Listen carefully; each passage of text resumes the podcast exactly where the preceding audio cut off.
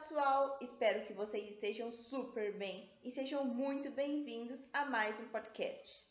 A nossa pauta de hoje será sobre conservação em foco.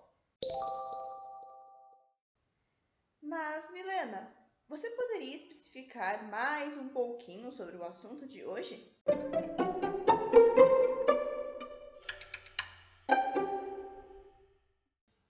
É claro que sim!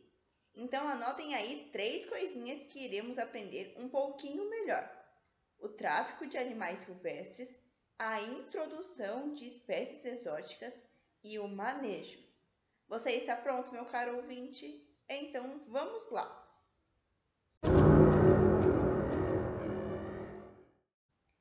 Mas antes de introduzirmos o assunto, é importante que vocês saibam que existem nove fatores estudados desde a década de 90 por Kellent e Klein, que são estudados até hoje. Esses fatores, que vamos chamar de valores, falam sobre a relação entre os seres humanos e a natureza. O primeiro deles é o valor utilitário.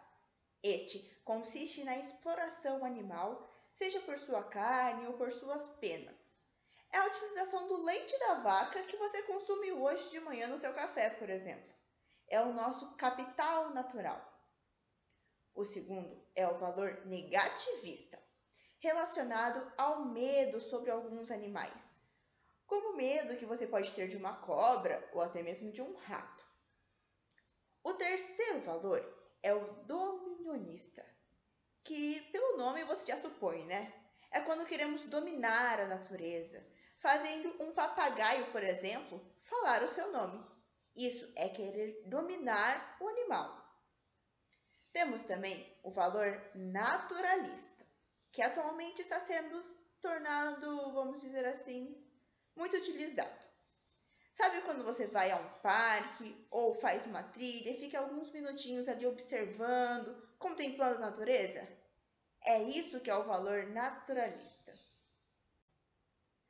O outro valor é o ecológico científico.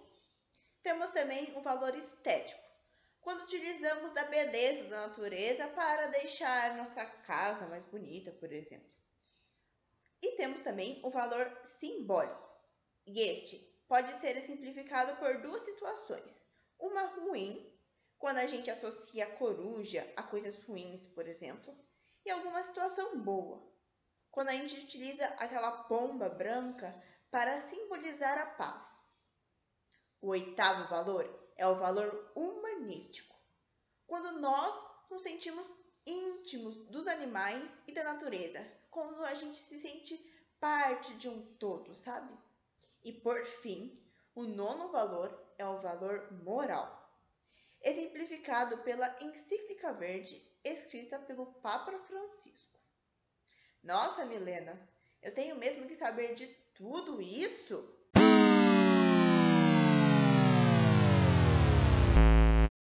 Calma, calma. Essas informações são uma base para prosseguirmos nossa.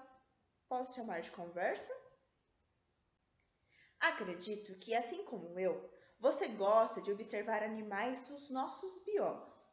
Mas diferente de mim, que eu espero que possa dizer que diferente de nós, algumas pessoas não se contentam em apenas observar. Elas querem pegar o animal e levar para suas casas. Ou pior, vender para outras pessoas que podem morar ou não aqui no Brasil. Isso não parece ser uma coisa horrível?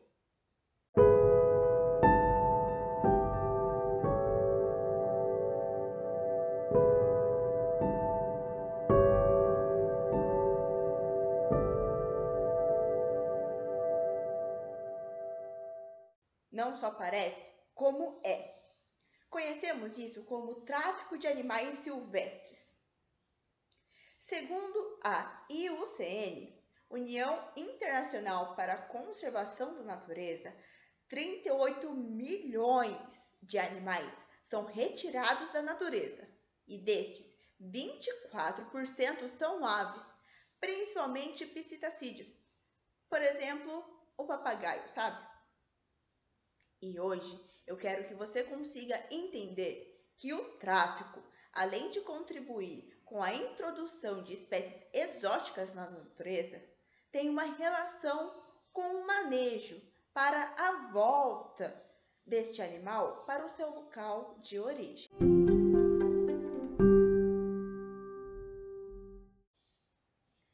É importante termos em mente que ao praticar o tráfico, ou seja, ao retirar o animal de seu habitat, ocorre uma contribuição para a diminuição da população local, podendo fazer com que haja um efeito conhecido como gargalo de garrafa, que pode resultar em uma erosão gênica. E assim, como uma cascata de problemas, ocorrem outros, como por exemplo, altas taxas de endogamia, altos índices de mortalidade e alta incidência de hibridismo, levando a um baixo desempenho da espécie. E tudo isso pode piorar quando um animal traficado é solto em outro lugar. A introdução de espécies exóticas afeta negativamente a fauna e a flora local.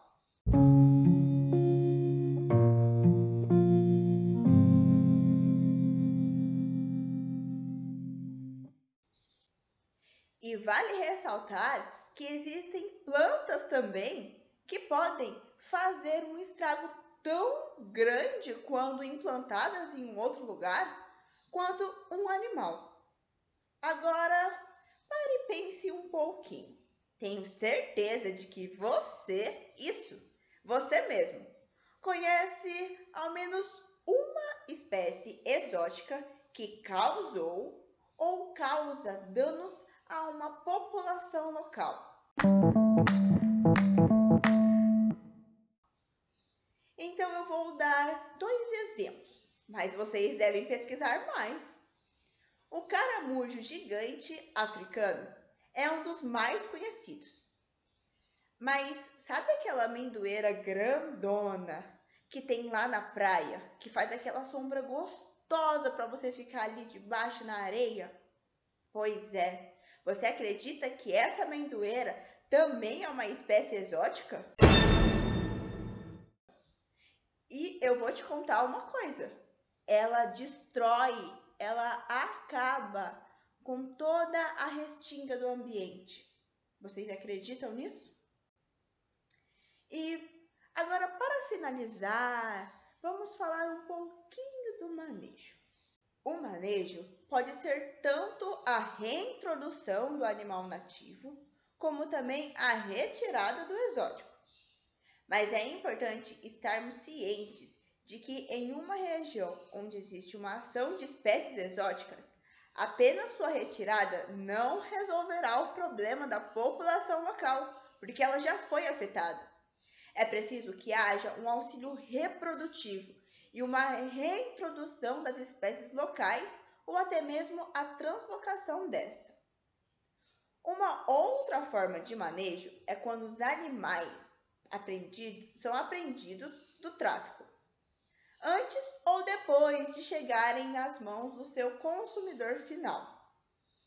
Após a apreensão, eles são levados para os CETAS ou CRAS, que são centros de triagem e reabilitação de animais silvestres, para que os profissionais avaliem a saúde do animal.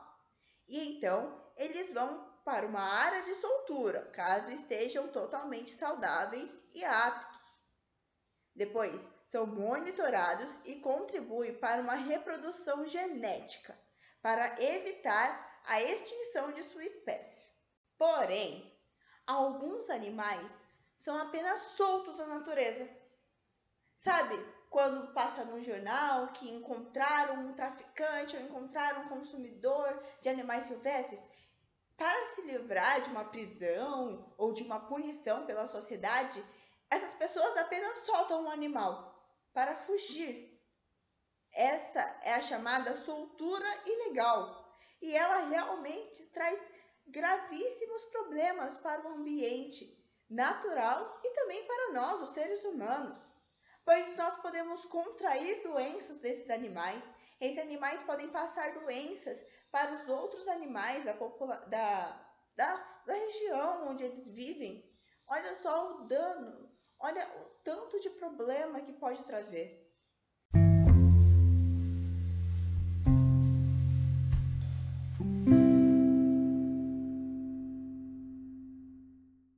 Vale dizer também que existem cientistas que não são a favor da reintrodução das espécies, acreditando que os animais apreendidos devam ser incinerados, justamente por conta das doenças que eles podem transmitir e dos perigos associados ao processo da reintrodução. E é assim que finalizaremos o episódio de hoje. Muito obrigada por terem me acompanhado até aqui. Não esqueçam de compartilhar com seus amiguinhos, com os pais, com os alunos. Qualquer dúvida, podem entrar em contato comigo pelo Instagram Milipio. E até mais!